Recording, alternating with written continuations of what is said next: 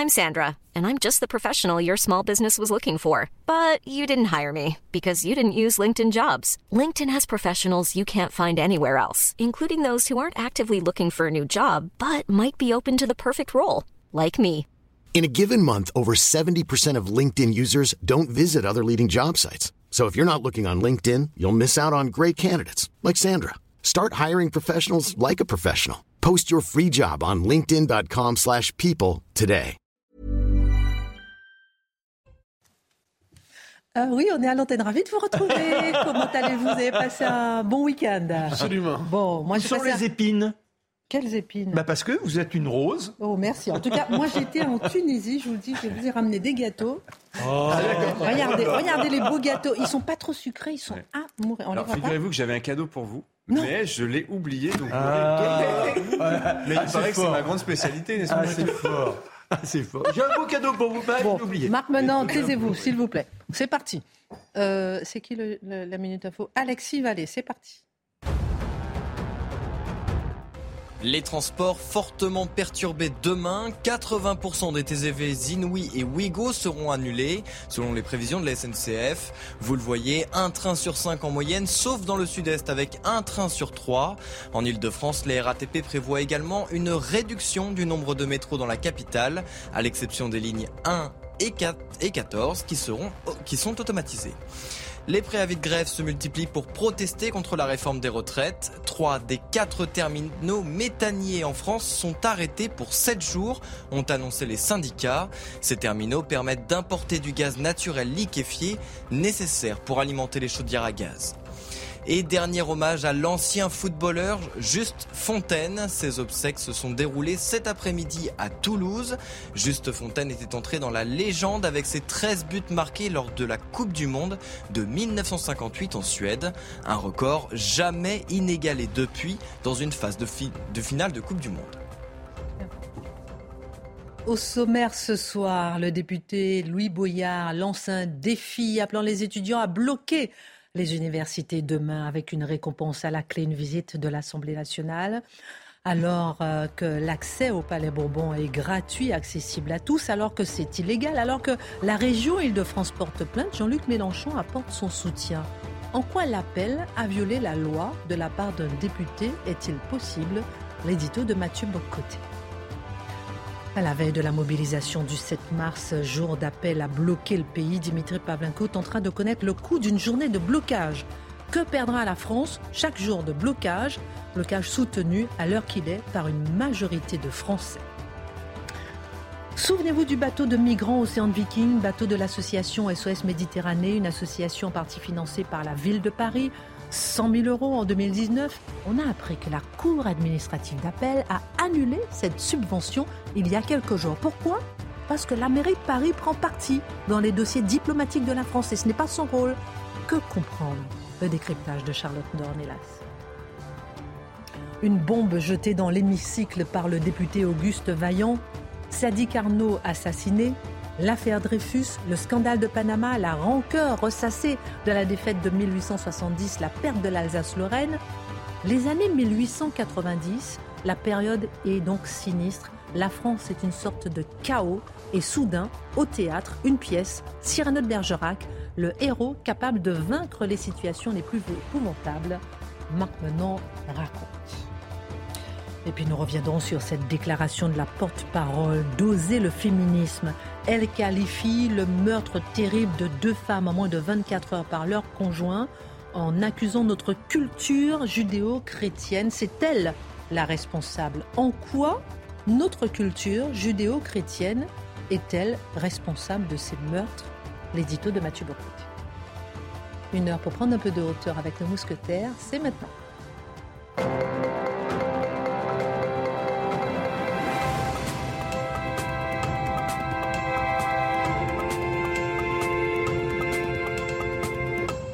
Et puis notre tour de table ce soir, une question. Faut-il bloquer la France? On en parle dans un instant.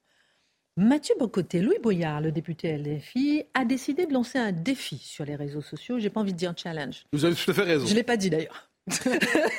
C'est écrit. Pour mobiliser les lycéens contre la réforme des retraites. Il invite ces derniers à organiser le blocus de leur lycée, à prendre le blocus en photo sur le mode du challenge. Il appelle d'ailleurs cela son blocus challenge et promet d'inviter à l'Assemblée nationale donc une équipe de bloqueurs, photographes qui sera un peu pigée au hasard dans quelques jours.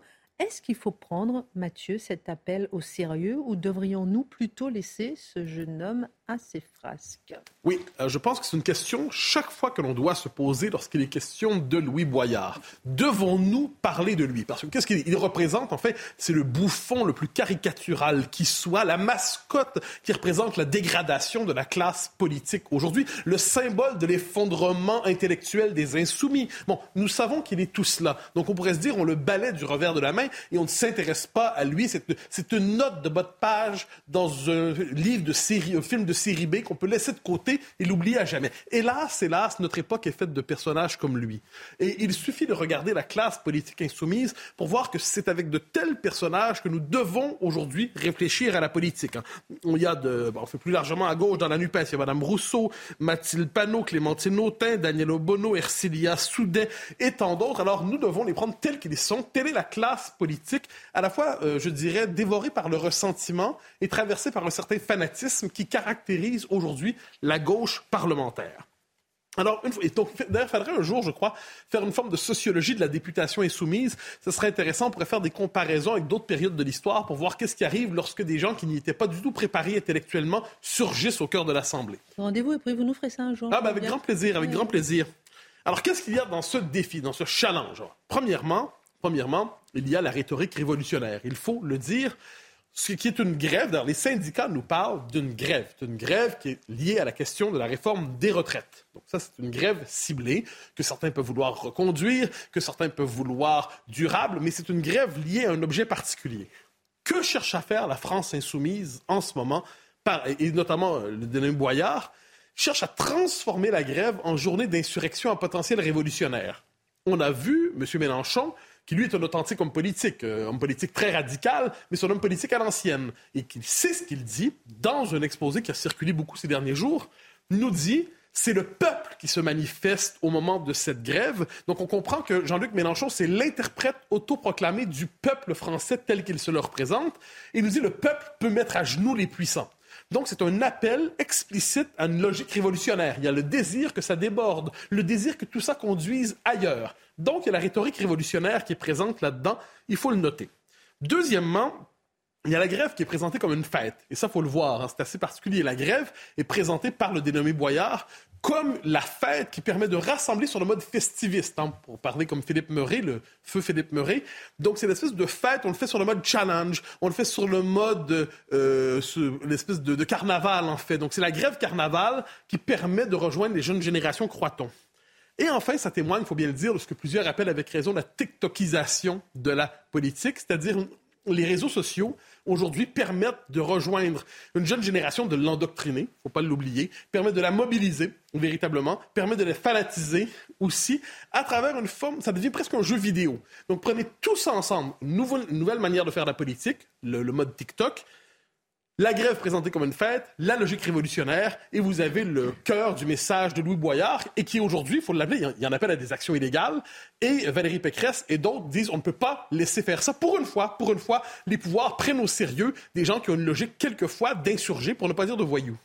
Une fois, il y a une plainte. Oui, exactement. Alors tournons-nous, mon cher Mathieu, un instant vers l'histoire. La mobilisation de la jeunesse n'est-elle pas le fait des régimes et des idéologies totalitaires? Ben, C'est ainsi qu'elle prend forme d'abord et avant tout au XXe siècle. Hein. Il faut le garder à l'esprit. Ce sont les régimes totalitaires qui misent sur la jeunesse comme force de destruction, comme force aussi que l'on peut fanatiser, que l'on peut mobiliser facilement pour la jeter sur une société qui ne sait pas quoi faire devant elle donc, je ne dis pas que toute la mobilisation de la jeunesse, c'est ça. C'est très bien que les jeunes s'engagent en politique, que les jeunes s'engagent dans la vie collective.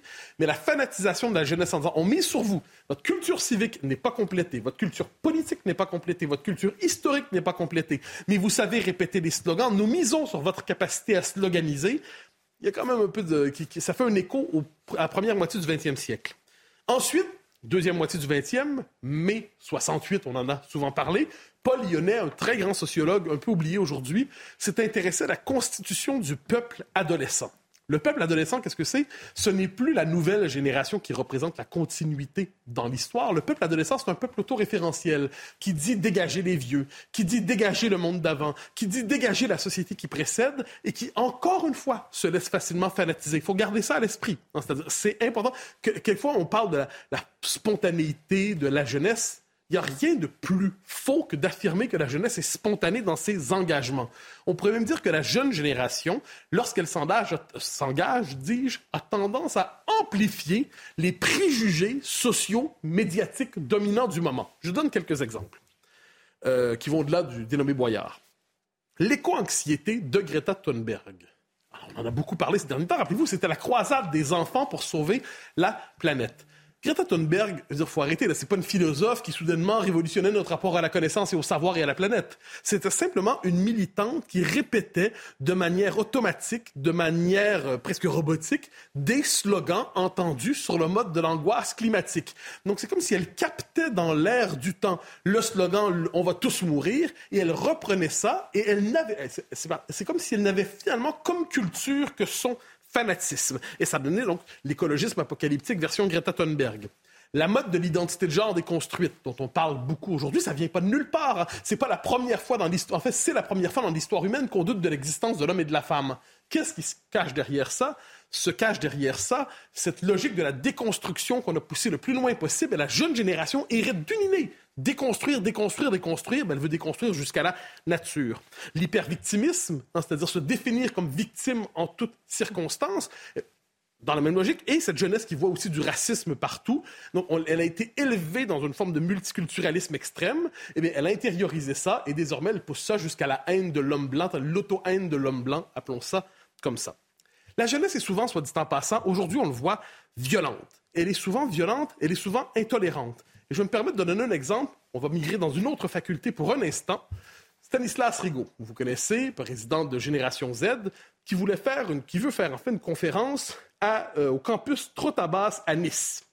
La CGT campus des Alpes-Maritimes refuse sa venue et va organiser une contre-manifestation pour l'empêcher de s'exprimer. Je cite pour montrer nos gens qui disent qu'il faut que la jeunesse se mobilise, il faut que la jeunesse s'engage. Mais quand elle ne s'engage pas derrière le bon drapeau, on cherche à la faire taire. Je cite le communiqué qui justifie la mobilisation contre Higo. C'est dans Nice matin, je crois.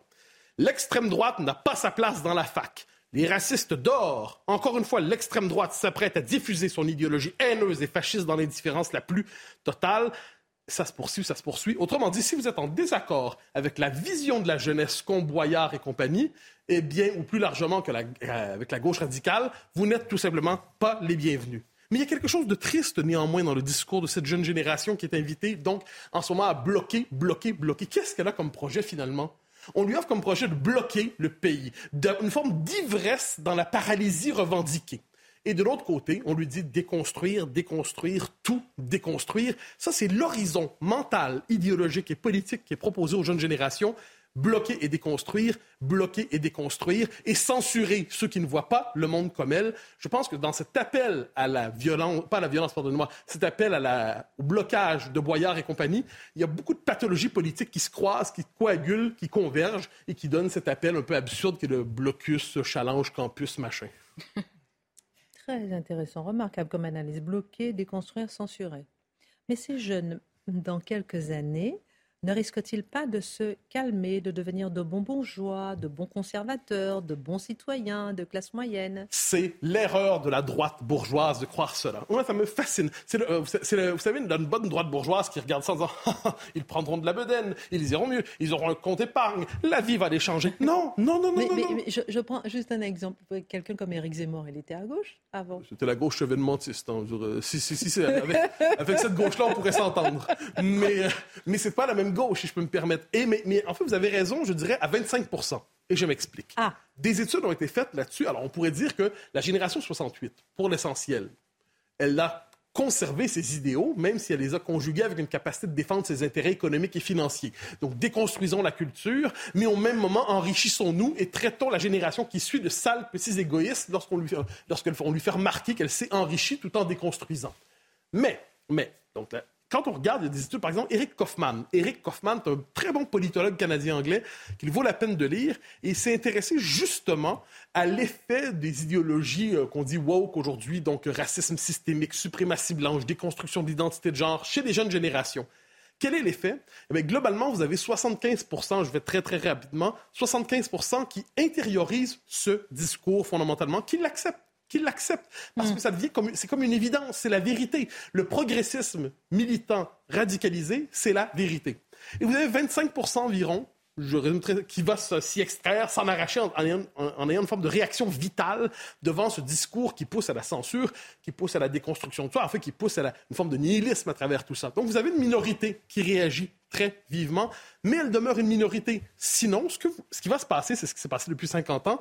Les valeurs qui étaient autrefois marginales, radicales, la déconstruction, la fin de notre civilisation, le sacrifice du travail, le refus du mérite, le refus de la famille, mais c'est une idéologie qui est aujourd'hui qui s'est normalisée dans les médias, dans l'administration, dans la publicité, dans le discours dominant. Donc, il faut garder ça à l'esprit. Alors, que faire devant cela? Que faire, comme aurait dit Lénine? Eh bien, si on suit la question de Lénine, que faire? Eh bien, Zemmour, à qui vous avez fait référence, a sa propre réponse qui n'est pas sans intérêt. Il a créé son réseau de parents vigilants, auquel le causeur fait référence d'ailleurs ce mois-ci. Ce qui est intéressant, c'est que ça crée un contre-pouvoir inattendu on a l'école qui est devenue une école idéologique, très idéologique, qui endoctrine. Eh bien, qu'est-ce qu'il dit? Il dit, on va simplement signaler l'endoctrinement. On ne fera plus semblant de ne pas se rendre compte de ce qui se passe devant nous. Nous allons signaler l'endoctrinement de la jeune génération et peut-être est-ce que ça créera un débat dans le rapport à la culture et à la transmission culturelle, comme quoi c'est, peut-être pas une mauvaise réponse dans les circonstances. Merci euh, Mathieu pour cette analyse sur euh, votre député préféré. Dans un instant. Sandrine Rousseau aussi. Ah oui, Sandrine Rousseau aussi. Euh, dans un instant, on parlera du féminisme, hein, parce que notre culture judéo-chrétienne qui, qui, entraîne à, tuer son conjoint, il va falloir m'expliquer, j'ai envie d'avoir votre regard. Dimitri, on va sortir la calculette avec vous ce soir. Sortez vos calculettes. Demain, sixième journée d'action contre la réforme des retraites. Les syndicats appellent à mettre la France à l'arrêt. D'ailleurs, ça commence dès ce soir. Hein, ça vient de commencer ce soir. Depuis vendredi, hein, dans, euh, dans l'énergie notamment. Hein et quand ce n'est pas mettre l'économie à genoux. Avec, dans certains secteurs, des grèves reconductibles. On ne sait pas où on va. Combien ça coûte au pays de se mettre à l'arrêt? Dimitri, quel est le coût d'une journée de grève pour l'économie française? Est-ce que vous avez trouvé euh, la solution, la réponse à la question? Des estimations. Mais je vous préviens, vous allez être soit, alors soit vous allez être déçu, soit vous allez être soulagé. Ah bon? Mais je pense que euh, on surestime on surestime assez largement le coût d'une journée de grève. C'est pas le crépuscule des dieux, c'est pas le coup fatal porté au grand capital qu'espèrent euh, certains euh, leaders syndicaux. Je pense notamment à ceux de quelques fédérations CGT qui euh, parlent, enfin qui ont pour ambition, eux, de mettre la France, enfin l'économie française à genoux. Je trouve que c'est pas anodin comme formule. On, sort quand même de trois ans de, de, comment dire, de perfusion de l'économie française où le gouvernement a tout fait, lâché des milliards, arrosé tout le monde pour protéger les emplois, pour protéger les entreprises, et qu'on s'en félicite ou qu'on s'en désole, il se trouve que vous avez en France des gens alors qui occupent en plus occupent des postes protégés. Ce sont les derniers qu'on licenciera et qui sont prêts à casser les entreprises, qui sont prêts à casser l'économie, à empêcher le pays de tourner, à empêcher la distribution du carburant, les trains de circuler, etc. Pourquoi? Alors, par idéal révolutionnaire, par volonté de nuire aussi, peut-être, je pense aussi, par haine des politiques ou de, de, leurs employeurs. Vous voyez, voilà, enfin, il y a ce bain culturel chez certains de vraiment vouloir faire mal. Alors, le raisonnement d'ailleurs de ces bloqueurs de l'extrême, il est le suivant, c'est, et je l'ai lu, et je l'ai lu, je l'ai lu tel quel, en fait, je sais plus où, mais le raisonnement était très simple, en fait, c'était, écoutez, les entreprises aujourd'hui n'ont plus de stock, hein, c'est ce qu'on avait vu avant Covid, rappelez-vous, elles n'ont plus de stock, donc elles travaillent en flux tendu, c'est simple, on empêche les livraisons, on empêche les approvisionnements, et c'est simple, comme ça, tout le monde est au chômage technique. Voilà, ce serait simple, aussi simple que ça. Bon, heureusement, on ne met pas l'économie euh, française à genoux comme ça. Euh, la France à l'arrêt, ça ne veut pas dire l'arrêt total de la France, il faut être bien clair. J'en viens donc au calcul, combien ça coûte un jour de grève? L'avantage qu'on a en France, c'est qu'on a une solide expérience en la matière. Et donc, ça permet quand même de se faire une idée euh, assez précise du coût de cette grève. Alors, dites-moi euh, que je me trompe, Dimitri, mais est-ce que mm. moi j'aurais tendance peut-être à prendre le PIB, prendre la richesse euh, euh, nationale et la diviser par 365 jours? Est-ce qu'on peut faire comme ça? Oui, c'est un bon point de départ, sauf qu'il faudrait plutôt diviser par le nombre de jours ouvrés. Donc, si je prends votre raisonnement, et il est très juste, hein, le PIB de la France, grosso modo, l'an dernier, c'est autour de 2500 milliards d'euros de richesses créées. Vous divisez par 253 jours ouvrés, ça vous donne de l'ordre de 10 milliards d'euros de richesses créées euh, par jour, par jour ouvré, entre le lundi et le vendredi, en gros, pour faire simple. Hein. Mhm. Euh, seulement, quand vous prenez un jour de grève comme demain, tous les actifs ne vont pas être en grève tous les actifs ne vont pas être en grève.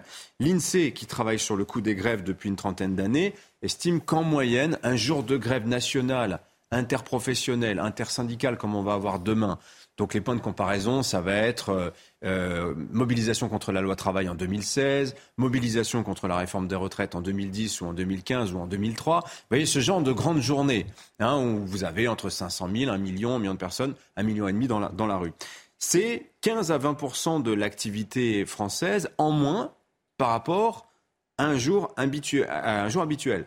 C'est-à-dire que ces jours-là, vous avez entre 1 milliard et demi et 2 milliards d'euros de richesse qui ne sera pas créée ce qu'on appelle la perte. Hein, voyez Mais ça, c'est un montant théorique. Parce que ce qui se passe les jours de grève, concrètement, c'est que euh, vous avez d'abord des reports d'activité. Quand les transports en commun sont fermés, alors certes, vous avez de plus en plus de gens qui restent chez eux, qui vont faire du télétravail, mais vous en avez beaucoup qui vont prendre la voiture, par exemple, et qui vont, dans le mois, consommer plus de carburant qu'ils n'en consommeraient d'habitude. Et là, vous avez une consommation de carburant supplémentaire induite par la grève. Donc une création de richesse finalement inattendue, une richesse de euh, création de richesse générée par la grève elle-même. Donc premier, premier bémol, la grève, ce n'est pas qu'une perte de chance pour l'économie. Ensuite, on observe qu'il y a toujours un effet rattrapage post-grève. C'est-à-dire que soit les gens, soit on met, mettent les bouchées doubles pour rattraper le temps perdu, si vous voulez. Et je vous donne un exemple, 1995, les grandes grèves de 95 qui durent trois semaines, ont fait moins 0,16% au troisième trimestre 95, on fait 0% tout rond au, quatrième trimestre 95. On va faire plus 0,7 au premier trimestre 96. Et après, on va faire plus 0,3, plus 0,2. Mais vous voyez, il y, a une espèce d'accélération, de reprise, juste après euh, la grosse séquence de grève qui vient gommer les, pertes des mois précédents. Pardonnez-moi, mais je vous verrais, moi, justement, au contraire, le fait que ça soit exponentiel. Le, par exemple, s'il y a un jour de grève, le deuxième jour de grève. Ah, mais j'y viens. D'accord, J'y viens. Hmm. Mais vous avez, non, non, mais c'est une bonne question. Est-ce que deux jours de grève, euh, ça coûte le même prix que 10 jours de grève? Est-ce que, est-ce que, c'est, est-ce que le, dixième jour. est-ce que le rattrapage. Voilà. Est-ce que le dixième jour a le même coût que le deuxième, etc. Vous avez raison. Bon, mais d'abord, important de noter qu'après la grève, vous avez un effet rebond. Euh, mais c'est important parce que ça, c'est au niveau du PIB. Ça veut dire qu'on va rattraper ce qu'on a perdu, hein, ce milliard et demi, deux milliards dont je vous, dont je vous parlais à l'instant. Euh, mais ça, c'est au niveau du PIB dans son ensemble, au niveau de l'économie globale. Si vous détaillez secteur par secteur, là, on va se rendre compte que la grève, elle est profondément inéquitable. Qu'est-ce que ça veut dire? Vous avez des secteurs qui ont un pouvoir de blocage énorme. Les raffineurs. Vous prenez les raffineurs au mois d'août, par exemple, au mois d'octobre. L'impact, c'est que la production industrielle au mois d'octobre, moins 2,1%. Et c'est les raffineurs à eux tout seuls qui, font ça. Ils sont 50, une centaine. Voyez l'impact que un secteur peut avoir sur les autres comme ça en cascade. Une grève chez Air France ou à la SNCF. Alors là, c'est un coût très important pour l'entreprise elle-même. Et vous prenez la SNCF, les deux jours de grève, 24 et 25 décembre, ça a coûté 100 millions d'euros à la compagnie. Sachant qu'un jour de grève en moyenne à la SNCF, un jour de grève nationale, c'est de l'ordre de 25 millions d'euros de pertes. C'est le prix d'une rame de TGV, hein, pour vous figurer les choses. Hein. À la SNCF, on dit un jour de grève, c'est une, rame de TGV en moins. Euh, donc ce jour-là, c'est des jours de départ en vacances importants, 100 millions de pertes. Mais derrière, en cascade, c'est de la perte sèche pour qui? Bah Pour le tourisme, euh, pour euh, le commerce physique. Et euh, la clientèle va partir, va migrer, alors soit vers d'autres destinations que la France, ou bien partir vers le commerce en ligne. Et pour ces gens qui font peu grève dans le tourisme ou le commerce physique, eh bien, eux, ils vont prendre la perte plus que les autres. Vous comprenez? Donc là, il y a une forme d'injustice générée par la grève. Et si vous prenez l'hiver 2019, la grande mobilisation contre les retraites déjà, euh, les commerces parisiens, bah, de Noël, le mois de Noël, 18, euh, décembre, c'est moins 18% de chiffre d'affaires par rapport à une année euh, habituelle. Et qui sont les grévistes, Dimitri? Comment se répartit l'effort de grève dans la population française? Ah, ça c'est intéressant, ça j'aime beaucoup. On a des données de la DARES, en fait. Donc la DARES, c'est le service statistique du ministère du Travail qui nous dit que. Alors des données uniquement sur les entreprises privées de plus de 10 salariés. Alors c'est un peu embêtant parce que les TPE, moins de 10 salariés, c'est plus de 2 millions d'entreprises en France quand même. Donc pour ces gens-là, on ne sait pas trop. Mais on va dire de toute façon, c'est pas grave parce que c'est pas dans les petites TPE que la gréviculture se concentre. Et l'ADRS nous montre très clairement que plus la taille de l'entreprise augmente, plus euh, le pourcentage, le taux de grève est important. Dans les entreprises euh, de 10 à 49 salariés, en 2019, vous avez 0,5% de ces entreprises-là où il y a eu des grèves. La même année, dans les entreprises de plus de 500 salariés, vous avez 28% des entreprises qui ont connu des mouvements de grève voyez? Alors, d'une année sur l'autre, en fait, ça, varie. D'un secteur à l'autre aussi, je vous donne ce chiffre. Dans les transports, 2019 toujours, 1038 jours de grève pour 1000 salariés. Dans la construction, cette même année, vous avez 4 jours de grève pour 1000 salariés. Voyez, donc c'est encore une fois ce que je vous disais, c'est secteur où la grève se concentre parce qu'elle a un impact important sur l'ensemble de l'économie. On marque une pause et on revient. Beaucoup de questions hein, à vous poser. Je ne sais pas si vous avez vu que le samplon, il est à 2,36 euros, hein, samplon 90. Ah oui, dans certaines stations. Encore, j'ai plein de questions. Allez, on marque une pause. À tout de suite. Rien à voir, hein, mais bon. Alors, on parle de la grève avec Dimitri. Je voyais que depuis 2020, euh, la France comptabilise le plus de jours perdus pour cause de grève en moyenne. 79 jours, suivi par la Belgique, 57 jours. La Norvège, 50 jours. ah, ça, c'est la moyenne sur 1000 salariés. Mais là, je vais vous donner les chiffres en millions de jours. Vous allez voir, c'est beaucoup plus impressionnant. Alors, justement, on était en train de parler de comment la répartition, comment se répartit euh, l'effort de grève, et vous n'avez pas encore parlé de la fonction publique. Ah oui. Alors la fonction publique, en gros, c'est 20% de l'emploi en France à peu près, hein, mais euh, elle fait beaucoup plus de grève que le privé, sans mhm. surprise. Je vous donne l'exemple 2019. 2019, c'est une année de, de, mobilisation importante contre la réforme des retraites déjà. Cette année-là, on a 4 750 000 jours de grève perdus en France pour le conflit des retraites. 4 750 000. Hein. Euh, 1 600 000, c'était dans la fonction publique qui ne pèse que 20 de l'emploi. Vous voyez, donc elle fait un tiers de la grève pour un cinquième seulement du total de l'emploi. C'est assez, ça, euh, comment dire, ça illustre relativement bien le poids de la fonction publique dans la gréviculture française. Euh, bon, ce qu'il faut retenir en gros, c'est que on fait quand même en France beaucoup moins grève aujourd'hui qu'on ne le faisait il y a 20, 30, il y a surtout au-delà de 40 ans, sous l'effet de la désyndicalisation, l'ubérisation. Donc l'ubérisation, c'est au sens où euh, il y a de plus en plus de gens qui sont indépendants, faux salariés, mais qui sont indépendants, qui ne font pas grève parce qu'en fait ils n'ont pas les moyens de la faire, euh, etc. On, se rend compte aussi que l'économie, elle encaisse de mieux en mieux les jours de grève. Elle s'habitue, il y a une forme de résilience, le terme est très à la mode, donc le télétravail, etc. Par contre, vous avez raison Christine de pointer du doigt le fait que plus une grève dure, ça. Et plus son coût est important. Ça, c'est le calcul de ceux qui se disent grève reconductible. Trois semaines de mise à l'arrêt des raffineries, on va voir dans quel état sera l'économie française. Mm. Ça, c'est certain qu'il y a un coût croissant de la grève parce qu'il y a aussi un effet de cascade. Vous avez des secteurs qui ne veulent pas la grève et qui vont finir par devoir la subir. Typiquement, je vous disais, la construction, qui est un secteur qui fait très peu grève. Si demain, il n'y a plus de, carburant euh, dans les raffineries, qu'est-ce qui va se passer dans les usines qui fabriquent le béton, etc. Il y a un impact comme ça qui va se faire petit à petit. Euh, il y a aussi un autre effet qui est important, c'est l'effet corrosif, je pense, sur l'esprit national, sur l'esprit public, j'aime bien cette vieille expression, sur le moral, à savoir que la question de la confiance en l'avenir, la question des, entrepreneurs notamment, vont, commencer au bout d'un moment à se poser la question, qu'est-ce que c'est que ce pays? Où on ne peut pas avancer euh, Alors, la, France, un pays peut sortir aussi renforcé d'une longue séquence de grève. Pardon si, ah bon bah oui, si, si on arrive à une issue par le haut au conflit social, eh bien, ça peut avoir un effet avant, en 1936, positif. Pardon Par exemple, oui, c'est vrai. Hein, vous avez un effet très très concret où là, vous avez des acquis sociaux, euh, comment dire, sonnants et trébuchants immédiats, et ça a un effet sur l'humeur nationale. Par contre, très intéressant sur l'attractivité du pays. Vous savez, on dit toujours la grève, ça fait la mauvaise réputation de la France. Ben, en fait, pas tant que ça. 2010, grande année de grève contre la réforme des retraites. Cette année-là, vous avez 14 milliards de dollars d'investissement étranger en France. L'année suivante, on pourrait se dire, les étrangers vont nous pénaliser. Eh ben non. 32 milliards d'investissements cette année-là en 2011, puis 34 milliards en 2012. Donc vous voyez, il y a des évidences qui ne le sont pas tant que ça. Très intéressant. Et on parlait la semaine dernière justement du record des investissements étrangers eh, euh, en France. Euh, à suivre. Dans un instant, j'ai envie de savoir qui répond à ma question. Faut-il bloquer le pays? Qui dit oui Qui dit non autour de la table? On verra ça dans un instant. Juste avant, l'association SOS Méditerranée, Charlotte Dornelas se dit inquiète de l'annulation de la subvention de la ville de Paris attribuée en 2019. Elle dit ce n'est pas politique, on ne fait pas de politique, on fait une action humanitaire et euh, ça relève de l'obligation morale et légale selon elle, puisqu'en juillet 2019, la mairie de Paris lui avait accordé 100 euh, 000 euros. Alors on se rappelle un peu de tout ça dans le contexte Océan Viking.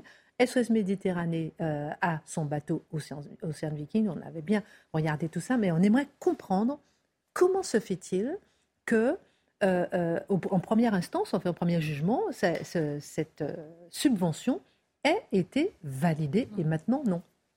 Alors, en effet, c'est une jurisprudence qui est intéressante là à la Cour d'appel, parce que vous le disiez, SOS Méditerranée, on a entendu parler d'eux. Alors, récemment, on se souvient de l'Océan Viking, mais souvenez-vous, quelques années en arrière, c'était déjà l'Aquarius qui avait déjà provoqué euh, on va dire des heurts diplomatiques entre l'Italie et la France.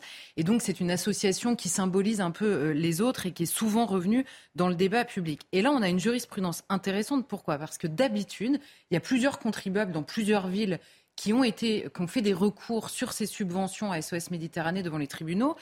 Et les tribunaux ont systématiquement validé les subventions en se basant sur les statuts de SOS Méditerranée, qui dit très clairement, je vais citer, euh, l'objet de l'association, c'est de sauver la vie des personnes en détresse. Et c'est une association, encore une fois dans ses statuts, association humanitaire indépendante de tout parti politique et de toute confession. Donc les tribunaux se sont toujours basés sur les statuts. Et alors là, on a un contribuable parisien qui, en l'occurrence, en effet, a été devant le tribunal, qui a validé, encore une fois, sur les statuts de l'association, euh, euh, la subvention. Et devant la Cour d'appel, la Cour d'appel a accepté d'aller un peu au-delà de la question des statuts et d'analyser ce que lui demandait le contribuable parisien. En gros, il y avait trois choses. Le contribuable disait dans sa requête, un, que la décision n'était pas conforme au droit parce que la population aidée n'est pas identifiée. Alors là, c'est le droit des collectivités territoriales, c'est un peu compliqué, qui régit euh, les, subventions qu'elle peut donner. Il disait, deuxièmement, aucune justification d'intérêt local, euh, d'intérêt public local, en l'occurrence à Paris, par rapport à cette association. Et troisièmement, disait-il, elle méconnaît la subvention, le principe de neutralité du service public, puisque l'association, un, a pris position contre les politiques de l'Union européenne et des États membres, deux, s'oppose à ces politiques et donc génère un conflit, en l'occurrence entre l'Italie et la France, et troisièmement, que la délibération au Conseil de Paris pour voter cette subvention s'était faite avec une motivation d'aller contre la politique migratoire nationale, ce qui n'est pas dans les prérogatives de la mairie. Donc voilà, le, en gros, vous savez, devant la, justice administrative, la justice, elle fait avec les textes qu'elle a, avec les textes qu'on lui produit. Et là, en l'occurrence, a priori, je, en me renseignant, a priori, la, requête était extrêmement précise dans ses formulations et a apporté tous les textes possibles à la Cour pour qu'elle puisse aller au-delà euh, des statuts. Donc, en effet, on avait euh, la ville de Paris et l'association SOS Méditerranée qui, en première instance, avaient réclamé de l'argent aux contribuables parisiens, euh, puisque le tribunal administratif lui avait donné raison. Cette fois-ci, la Cour d'appel, sur le fond, donne raison aux contribuables et décide d'annuler euh, cette subvention parce qu'au-delà des statuts, elle va sur l'aspect politique à la fois de la subvention et des revendications de l'association. C'est en effet une première pour ce qui concerne les requêtes euh, concernant cette association. Mais les villes n'ont-elles pas le droit de euh, subventionner justement des actions humanitaires il va falloir désormais que les villes cessent donc de soutenir des projets d'aide aux personnes, c'est ça? Alors c'est ça, c'est ce qu'essaye de, de, faire croire, on va dire, l'association, par exemple, que vous citiez tout à l'heure, en disant en rappelant ses statuts, nous sommes une association humanitaire et par ailleurs indépendante. Alors le tribunal, là, enfin la cour d'appel, dans ses arrêts, qui sont extrêmement pédagogiques et très simples à comprendre, c'est assez rare pour le souligner, euh, en l'occurrence rappelle en premier que toute collectivité peut financer des opérations de coopération, d'aide au développement et des, actions humanitaires précise-t-elle, dans le respect des engagements internationaux de la France, c'est-à-dire du droit en place ou en l'occurrence de la politique migratoire ou de la politique étrangère qui dépend du gouvernement et non pas de la mairie. Donc elle balaye l'idée de l'intérêt public local. D'ailleurs, ça pourrait être l'objet d'une autre interrogation politique cette fois-ci. Est-ce qu'il ne faudrait pas limiter, surtout sur des villes qui sont en faillite euh, ou qui ont une dette abyssale, est-ce qu'il ne faudrait pas limiter à l'intérêt public local les subventions accordées à la ville. Mais en l'occurrence, sur le terrain du droit, le gouvernement balaye cette idée-là. Par ailleurs, elle dit une collectivité territoriale, en revanche, peut faire de l'humanitaire sans méconnaître les engagements politiques de la France qui relèvent, en l'occurrence, du gouvernement.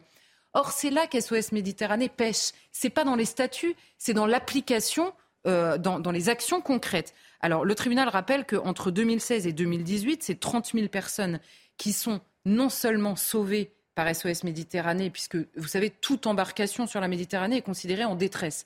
Donc sauver, ça veut dire aborder sur le bateau, leur apporter les soins très bien, donc ils sont non seulement sauvés, mais débarquer en Europe. Et c'est là qu'est le hiatus. C'est que, en l'occurrence, le tribunal dit outre l'aspect humanitaire, c'est-à-dire le secours directement, les responsables de l'association ont publiquement critiqué et déclaré vouloir contrecarrer par leur action les politiques définies par l'Union européenne et les États membres. Alors ça, évidemment, c'est pas dans les statuts. Donc d'habitude, le tribunal dit les statuts de l'association, nickel. Mais sauf que là, c'est dans des déclarations publiques. Deuxièmement, nous dit euh, le, tribunal, L'action a eu pour effet d'engendrer de manière irrégulière des tensions et des différends diplomatiques entre États membres de l'Union. De façon irrégulière, ça veut dire qu'on n'est pas en guerre avec l'Italie, normalement.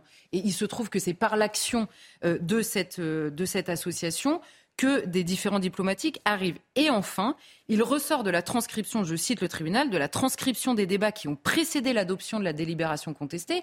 Donc au Conseil de Paris, quand euh, les élus décident de voter cette subvention, le tribunal nous dit il est clair que le Conseil de Paris a voulu s'approprier les critiques de cette association à l'encontre des politiques migratoires qui ne dépendent pas de ses prérogatives, en l'occurrence municipales. Donc concrètement, on a le Conseil de Paris qui évoque l'aide d'urgence au moment de voter cette subvention, ce qu'il a le droit de faire, l'association qui revendique une indépendance totale sur le terrain politique, et le tribunal qui dit attention, à côté de vos déclarations, il y a les déclarations que vous faites et qui sont très clairement politiques. C'est pour ça que la Cour d'appel a donné raison à ce contribuable et décidé d'annuler la subvention. Donc ce n'est pas la question humanitaire. Certains se sont inquiétés immédiatement en disant les villes ne pourront plus aider sur le terrain humanitaire.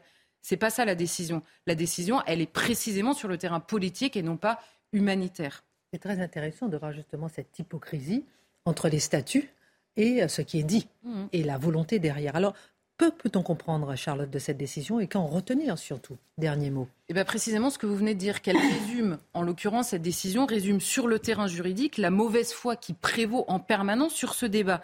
Vous avez deux choses. Les immigrationnistes, ceux qui veulent, qui, communient, on va dire, à une volonté immigrationniste dans le pays, il y en a hein, qui trouvent ça absolument merveilleux, ils brandissent systématiquement, pour contraindre le débat, la question humanitaire en se résumant à ça. Et là, le tribunal nous rappelle sur le terrain du droit, mais on pourrait le mettre sur le terrain politique, qu'il y a deux choses en l'occurrence dans l'action humanitaire, soi-disant seulement humanitaire. Il y a un, le secours aux personnes, et deux, la destination d'arrivée de ces personnes. Est-ce que porter secours sur un bateau, ça veut dire débarquer systématiquement en Europe?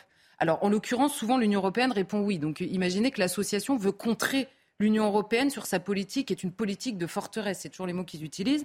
Bon, on parle souvent de la politique migratoire de l'Union européenne pour savoir que ce n'est pas exactement une politique euh, qui veut faire de l'Union européenne une forteresse. Mais passons. Et en clair, ce qu'on comprend, c'est que ça n'est pas précisément le discours humanitaire qui est attaqué, c'est ce qui poursuit le discours humanitaire. L'association, en l'occurrence, prétend ne porter, porter, secours uniquement aux personnes, mais quand on dit elle contrecarre la volonté de la politique migratoire, c'est qu'elle veut porter secours aux personnes dans l'unique but de les faire débarquer en Europe. C'est ça le discours politique, c'est évidemment pas le secours. Alors ce qu'on comprend, c'est la différence qu'on pourrait avoir tous dans nos vies et que même les immigrationnistes font. C'est-à-dire quand vous avez quelqu'un qui meurt de froid ou de faim dans la rue, vous avez la fameuse obligation morale, alors que tout le monde ne s'oblige pas, mais on peut trouver une obligation morale à porter assistance immédiatement à cette personne. En revanche, quand vous êtes un bon père de famille, ça ne veut pas dire que vous prenez toutes ces personnes-là, malheureusement, et que vous les accueillez chez vous, au risque de déstabiliser le budget de votre famille, la sécurité, pourquoi pas, de votre famille, la place qu'il y a dans votre logement. Tout le monde fait cette différence. Alors, à l'échelle du pays, c'est exactement la même chose. La question qui est en jeu, c'est la question de la responsabilité politique. Or, normalement, ça n'est pas une option, c'est une nécessité. C'est exactement, à mon avis, ce que nous rappelle sur le terrain du droit, encore une fois, la différence que fait pour la première fois euh, en effet cette cour d'appel. Très intéressant. Merci euh, beaucoup, euh, Charlotte. On suit les dossiers, on suit les dossiers jusqu'au bout. D'ailleurs, ils sont devenus quoi, ceux qui étaient dans le bateau Ocean Viking? Ah, Ils vivent leur vie. Je dis ça, on avait déjà répondu à la question. Hein. Alors, dans un instant. Réponse vague. Marc, on va revenir un peu dans l'histoire pour bien comprendre le présent. Parce que c'est intéressant, les années 1890. Une bombe jetée dans l'hémicycle, dans l'hémicycle par le député Auguste Vaillant. on est loin de Louis Boyard. Sadi Carnot est assassiné. L'affaire Dreyfus, le scandale Appelons de Panama. président de la République, Sadi Carnot, pour ceux qui ont une petite lacune. Le, le scandale de Panama, la rancœur ressassée de la défaite de 1870, la perte de l'Alsace-Lorraine, ça c'est pour un peu planter le décor. Et dans ce contexte-là, euh, la France est vraiment dans le chaos et soudain au théâtre, sort Cyrano de Bergerac. Et hmm. là, qu'est-ce qu'on peut retenir euh, euh, de, de, cette dualité entre le chaos et le comique? Alors déjà, ce qui est formidable, c'est d'avoir planté le décor. Hmm. Parce que quand on cherche des effets miroirs, on s'aperçoit que ces années 90, c'est la fin du 19e siècle et il y a quand même beaucoup d'analogies. C'est-à-dire que la France est malade. Vous vous rendez compte On assassine le président de la République. Il y a eu l'épisode Boulanger, le général, qui a été prêt de prendre le pouvoir, une agitation permanente. Il y a des grèves. On est toujours dans l'esclavage, il n'y a pas d'autre mot, avec des gamins qui travaillent dès l'âge de 5 ans sur des horaires de plus de 10, 12 heures. Les premières mesures ont été prises 10 ans auparavant. Il y a le scandale de Panama où 85 000 personnes se retrouvent en faillite. Donc, c'est l'angoisse qui ronge les uns et les autres. Et puis, il y a cette euh, Alsace-Lorraine qui nous a été retirée. Les Allemands, ah, les Prussiens, les casques à pointe, c'est quelque chose. On, on, se barre de ça. Il y a un désir de vengeance, malheureusement, mais ça occupe véritablement le peuple français. Il va y avoir le 28 décembre 1897 cette pièce Cyrano. Alors vous allez dire, mais pourquoi si c'est un 28 décembre, on en parle aujourd'hui?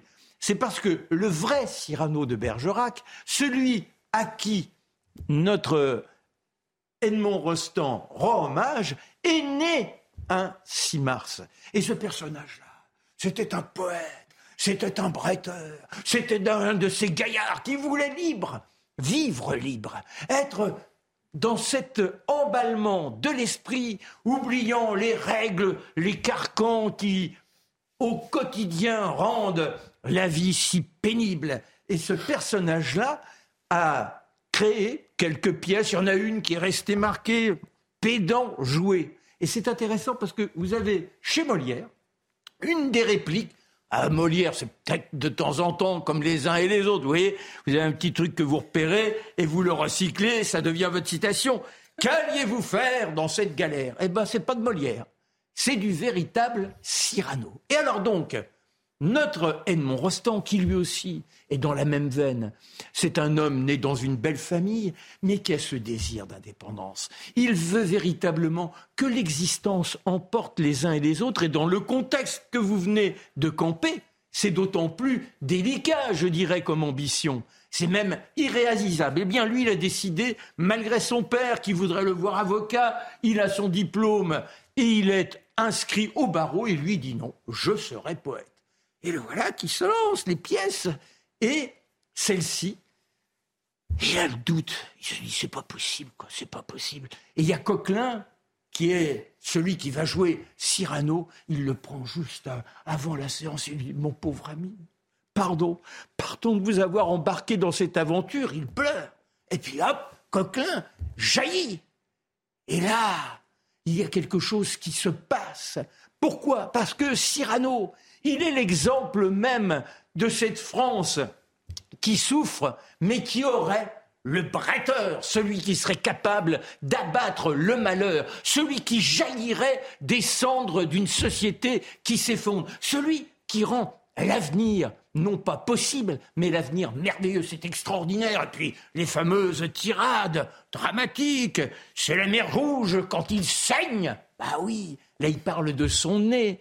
Et à l'entracte, la foule est debout. C'est une standing ovation à l'entracte. On a même le ministre des Finances qui se précipite dans les loges et qui se place devant Cyrano, devant Edmond Rostand, il décroche sa Légion d'honneur, il lui dit Permettez-moi d'avoir un tout petit peu d'avance. C'est extraordinaire. Et on repart de nouveau, et à la fin, 20 minutes d'applaudissements. Pourquoi? Mais Parce qu'on a tous besoin. On le sent bien aujourd'hui quand on entend les uns et les autres, que l'on voit toutes ces querelles dans la rue. Il y a une agressivité incroyable. Et s'il y a quelqu'un qui vous dit Mais non, nous sommes maîtres de notre destin, il suffit de s'y mettre, avoir l'enthousiasme et voilà pourquoi Cyrano est si fort et Cyrano n'a jamais cessé d'accompagner les uns et les autres durant des générations. Pour un parfumeur, quelle enseigne Ce monument Quand le visite-t-on? Voilà. Imaginez aujourd'hui avec notre sensibilité de la, de, de la victimisation, de se, de se, moquer comme ça d'un nez. Ouais, euh, se moquer, bah ouais, se moquer d'un nain, se moquer d'un gros, machin. Voilà. On, peut pas, on, on, ne peut plus rien dire, on ne peut plus rien dire. D'ailleurs, je me demandais est-ce qu'on va continuer à parler de... si, si, si, parce que j'ai une question pour vous pour faire le lien justement avec ce que vous disiez, avec ce contexte qui était très particulier euh, bombe lâchée dans l'hémicycle, le président assassiné, etc. Là, on est à la veille, peut-être, euh, on parlait avec vous, euh, Dimitri, peut-être d'une France bloquée. Pendant combien de temps? On ne sait pas. Une question. Pour vous, faut-il bloquer le pays, oui ou non? Non. non, je, vous sens Non, mais vous dites ça parce que vous êtes, euh, vous avez le regard euh, québécois ou bien, ou bien. Non, non, non, parce, je, parce que je le regarde du bon sens. Parce que 60% des gens euh, sont pour. Ben, il y a une différence entre soutenir une grève circonstancielle et accepter de bloquer un pays. Or, bloquer un pays, qu'est-ce que c'est? Je dirais que alors là, je parlerai comme québécois, c'est la part pathologique d'une qualité du peuple français qui est un peuple très politique. L'envers du peuple très politique, c'est l'ivresse révolutionnaire. C'est cette idée qu'on peut tout changer si on le veut vraiment par un coup de force et quelques slogans, l'étendard brandi, et là, on change le cours de l'histoire. La culture révolutionnaire est une culture qui fonctionne sur la table rase. C'est une culture qui veut tout abattre. C'est une culture qui aime paralyser. Et aujourd'hui, dans les circonstances, c'est cette ivresse que l'on a à, est une force de nuisance. C'est-à-dire, on vous bloque, on bloque l'économie, on jette l'économie par terre. On n'a pas été capable de jeter l'économie russe par terre, on veut jeter l'économie française par terre. Et ça, de ce point de vue, c'est vraiment le côté pathologique de la gauche révolutionnaire, la culture révolutionnaire qui irrigue encore, quoi qu'on en dise, une partie de la gauche ici, notamment les syndicats. Faut-il bloquer le pays, Dimitri Alors, je vais peut-être vous surprendre, mais enfin, je pense que Mathieu, il y a un peu son obsession contre la gauche révolutionnaire qui prend le pas tout à fait légitime. sur le sujet. Parce que, non, mais malgré tout, moi, je ne vais pas faire mystère de mes opinions. Les, les, les, téléspectateurs la connaissent. Ils savent que moi, je soutiens le principe de la réforme à de la retraite à 64 ans parce que je pense qu'économiquement, il faut la faire. Il faut la faire, sinon notre système de répartition ne tiendra pas.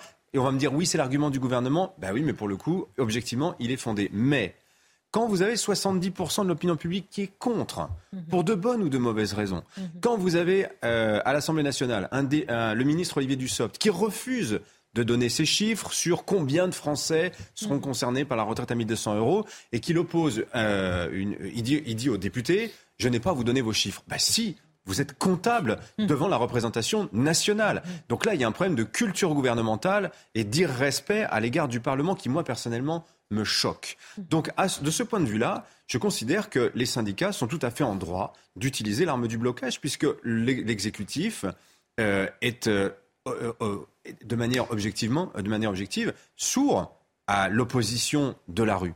Donc moi, ça, je peux comprendre. Alors après, que le blocage, le blocage pour le blocage, non. Hein, mais le blocage comme un moyen de se faire entendre, éventuellement, pourquoi pas Après, si ça doit durer trois semaines, un mois, et que l'objectif, c'est de mettre la France à genoux, évidemment, là, il y a mon côté centriste qui va reprendre le dessus et dire, ça va trop loin. Mais sur le point, on ne peut pas dire le blocage en, soi est une mauvaise chose. La, configuration politique de cette crise justifie, je trouve, ponctuellement, là, effectivement, qu'on monte d'un cran dans l'opposition. C'est intéressant parce que je me demande, est-ce que les riches veulent bien bloquer la France, veulent bien la réforme, et les pauvres sont contre? Justement cette réforme Ils sont pour le blocage C'est ah, une question. C'est clair que la retraite à 64 ans, c'est la réforme que veut l'élite. Ça, je, suis bien d'accord. Je suis bien obligé d'admettre qu'effectivement. Donc vous êtes l'élite bah, je taquine, je taquine. Mais non, mais après tous les arguments sur bosser, euh, porter des sacs de sable à 64 ans, je les entends, je les entends. Mais il y a, y, a, y a, comment dire Financièrement, il y a une réforme à faire. Oui, oui, oui. Et il y a un refus. Moi, je pense que le gouvernement a pris complètement la réforme à l'envers. Il a voulu faire un symbole fort. Il fallait travailler sur l'emploi des seniors hmm. avant de dire aux gens, vous allez bosser jusqu'à 64 ans. Et en l'occurrence, le gouvernement a semblé découvrir le sujet de l'emploi des seniors après avoir mis sur la table sur le fait qu'il faudrait travailler à 64 ans. Bah on a mis la charrue avant les bœufs, clairement. Eh oui, l'adoption d'un CDI senior, là. Ben voilà. Euh, Charlotte, est-ce qu'il faut bloquer le pays selon vous? Mais Moi, je, rejoindrais euh, un peu Dimitri, c'est-à-dire que dans l'absolu, non. Euh, bloquer le pays, c'est-à-dire que si le but c'est juste de bloquer le pays, non, évidemment. Euh, parce qu'en en fait, en bloquant le pays, par ailleurs, on bloque énormément de gens, et Dimitri nous expliquait bien l'injustice euh, que, sur, euh, que la grève fait peser sur certains. Mhm. Mais en revanche, là, pour une fois, il y a des circonstances vraiment particulières qu'on n'a pas vues souvent. C'est-à-dire qu'il n'y a personne à sauver dans le comportement ces derniers jours. Et quand on voit qu'en effet, on a un gouvernement à la fois C'est la troisième fois qu'il rebosse cette réforme comme il n'avait jamais travaillé et qui semble découvrir tous les sujets. Là, en plus, on a eu un mensonge. Sont pas en confiance. Non, mais on a eu un mensonge très clairement euh, exposé sur cette question des 1200 euros, euh, très clairement exposé à l'Assemblée. On a à l'inverse des parlementaires qui n'ont pas voulu euh, provoquer le débat. Et in fine, on a Olivier Véran. Olivier Véran, le ministre de la Santé de la période Covid, qui nous explique que le monde va s'arrêter de tourner si on bloque la France. Lui, il ose dire ça, en fait. C'est impossible à entendre. C'est impossible. Donc, il n'y a, pas une personne à qui on a envie de se fier dans cette séquence. Donc, en effet, le blocage, ça, dépend quel est le but. Et par ailleurs, derrière blocage, il y a beaucoup de réalités différentes. Il y a évidemment mm. les amoureux du blocage pour le blocage et des extrémistes fous qu'on connaît par cœur en France, malheureusement, mais qui ne peuvent pas nous faire oublier tous les autres qui sont vraiment démunis par ce qui s'est passé ces dernières semaines. Et c'est vrai que ça pose beaucoup de questions. Euh, Marc, maintenant, votre regard. Déjà, déjà euh, moi, je ne suis pas d'accord avec Dimitri. Euh, il n'y a pas qu'une façon hein. comptable. Non, non, il n'y a pas qu'une façon comptable de corriger les retraites. Je pense que oui, il pourrait y avoir la taxation de certains traitements financiers, etc. Bref, ça, c'est un autre domaine. Mais sur la logique du blocage, et là non plus, je ne suis pas d'accord avec Mathieu, un blocage, ce n'est pas une révolution. La révolution, c'est on descend, on veut tout casser. Mais le blocage, oui, c'est le mythe de 1936. C'est-à-dire qu'à un moment donné, il y a des gens qui sont épuisés, qui ne croient plus dans leur quotidien et qui n'ont pas le moindre petit objectif, il n'y a pas la moindre lanterne, la moindre luciole qui leur fait briller le lendemain, pas l'avenir, simplement le lendemain. Ils se disent, eh bien on bloque tout et 1936. C'est parce qu'ils ont été dans l'extrême qu'à un moment donné, ce qui n'était pas possible, eh bien est devenu soudain réalisable. C'est ça mhm. qui apparaît. C'est-à-dire qu'on a la sensation que s'il n'y a pas cet engagement extrême, constamment on dit non, vous allez trop loin et on, ne peut pas faire en sorte d'améliorer le sort de tout à chacun. On suivra ça demain et peut-être après-demain, on suivra euh, tout ça de près. Je ne sais pas, une petite parenthèse. Vous avez vu la tribune L'Union européenne doit accepter de voir en face la montée des actes antichrétiens. On en avait parlé. Intéressant à lire euh, dans le Figaro. Euh, ça, c'est petit cadeau pour vous. Justement, on va faire un petit lien avec la culture judéo-chrétienne. Est-ce qu'elle est encore coupable, mon cher Mathieu? On ne comprend pas. Depuis hier, c'est une déclaration choc qui tourne en boucle. Violaine de Philippis, porte-parole d'Oser le féminisme, pour qualifier le meurtre terrible de deux femmes en moins de 24 heures par leur conjoint. Elle a mis en accusation notre culture judéo-chrétienne qui serait responsable. Et c'est sur ce sujet que vous voulez revenir. Ah oui, parce que l'accusation est lourde. Hein. Où est le pas d'amalgame quand on en a besoin? Alors, c'est la voix tremblante de la militante. Quand on l'entendait, quand on la regardait, et elle répétait le slogan appris sous le signe de l'endoctrinement. Et je cite quelques passages qui sont importants dans son interview, mhm. sur une autre chaîne info, comme on dit. C'est bien notre culture, nos valeurs, notre éducation, celle qu'on donne à nos enfants, qui, dans un continuum de violence, c'est-à-dire une forme de qui va du sexisme ordinaire au féminicide, crée ces drames. En fin de compte, on en est tous et toutes responsables. Donc on comprend cette logique, ce qu'elle nous dit, cette dame, c'est que c'est la culture qui pousse dans une espèce d'engrenage jusqu'à ce qu'elle nomme le féminicide. Alors qu'est-ce que c'est le féminicide dans sa logique? Il y a une structure de société patriarcale, une structure de société patriarcale qui pousserait à l'assujettissement des femmes à leur domination. Cette structure de domination commencerait d'abord par la vie ordinaire, la galanterie par exemple, la politesse, euh, le fait d'ouvrir la porte aux dames, de prendre la facture, euh, l'addition au restaurant. Ah oui, ça peut être un geste de domination.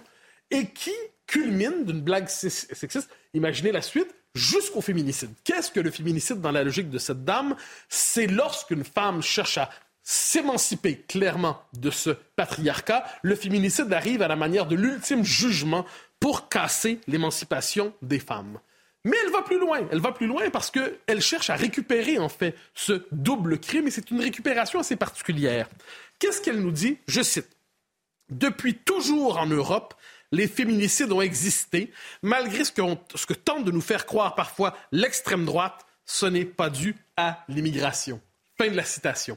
Et là, ça devient intéressant. Parce que qu'est-ce qu'elle fait? Elle cherche à s'appuyer sur cet événement pour nier une réalité. documentée qui consiste à dire que l'insécurité qui frappe particulièrement les femmes aujourd'hui en Europe est en bonne partie liée à l'immigration, quoi qu'on en dise. Elle ne s'y réduit pas, mais elle est clairement liée. Mais cette logique du déni de ce lien, qui aujourd'hui est reconnu quand même par un Darmanin, même par Emmanuel Macron, cette logique du déni, elle est récurrente. Et je vais vous donner deux exemples ennemis, si vous me permettez, pour montrer comment on aime nier cette dimension pour finalement accuser toujours l'Europe. Porte-la-Chapelle 2017, un peu après la présidentielle. On s'en souvient, ça, tourne dans les journaux, c'est une espèce de déclaration étonnante. On dit les femmes ne peuvent plus se promener à Porte-la-Chapelle. Pourquoi? La Chapelle-Pajol? Parce qu'il y a une présence massive d'hommes. Une arrivée massive d'hommes dans le quartier. Mais de quel homme parle-t-on hein? De quel homme? Faudrait peut-être le savoir, mais non, on ne le dit pas. Et là, on, sent le malaise chez les présentateurs, chez les journalistes qui disent ah, des hommes, oui, des hommes, des hommes. Finalement, c'était une arrivée massive de migrants. Mais pour ne pas stigmatiser, on ne le disait pas, donc on va stigmatiser tous les hommes plutôt que de nommer la question spécifique des migrants. Cologne, Cologne 2016, si je ne me trompe pas, l'agression des femmes, des meutes qui se jettent véritablement sur les femmes pour les agresser la nuit de la Saint-Sylvestre.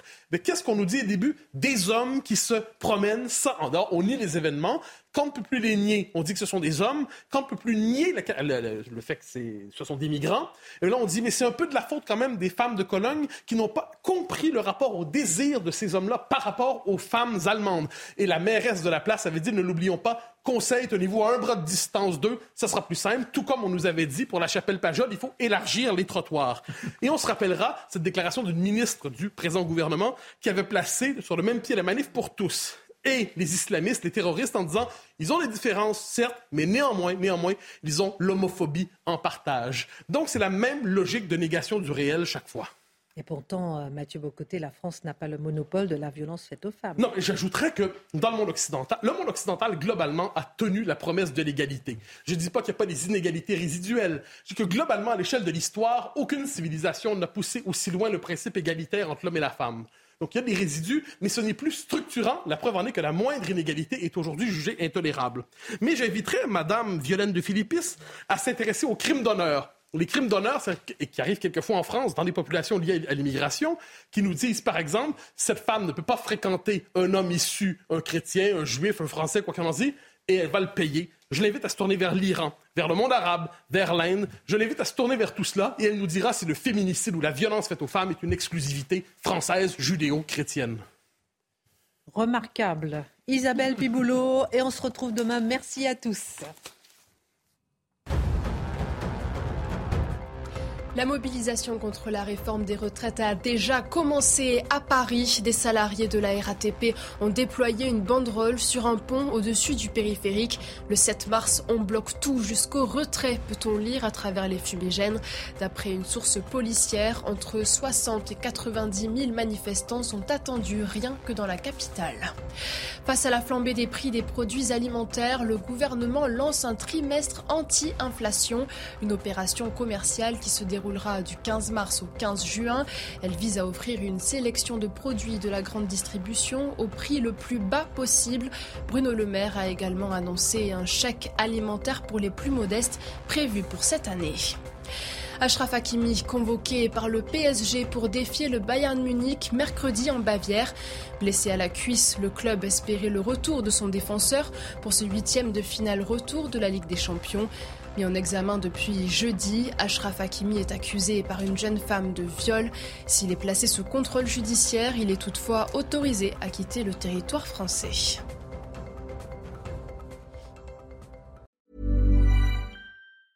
Mom deserves the best, and there's no better place to shop for Mother's Day than Whole Foods Market. They're your destination for unbeatable savings, from premium gifts to show-stopping flowers and irresistible desserts. Start by saving 33% with Prime on all body care and candles. Then get a 15-stem bunch of tulips for just $9.99 each with Prime. Round out Mom's menu with festive rosé, irresistible berry chantilly cake, and more special treats. Come celebrate Mother's Day at Whole Foods Market.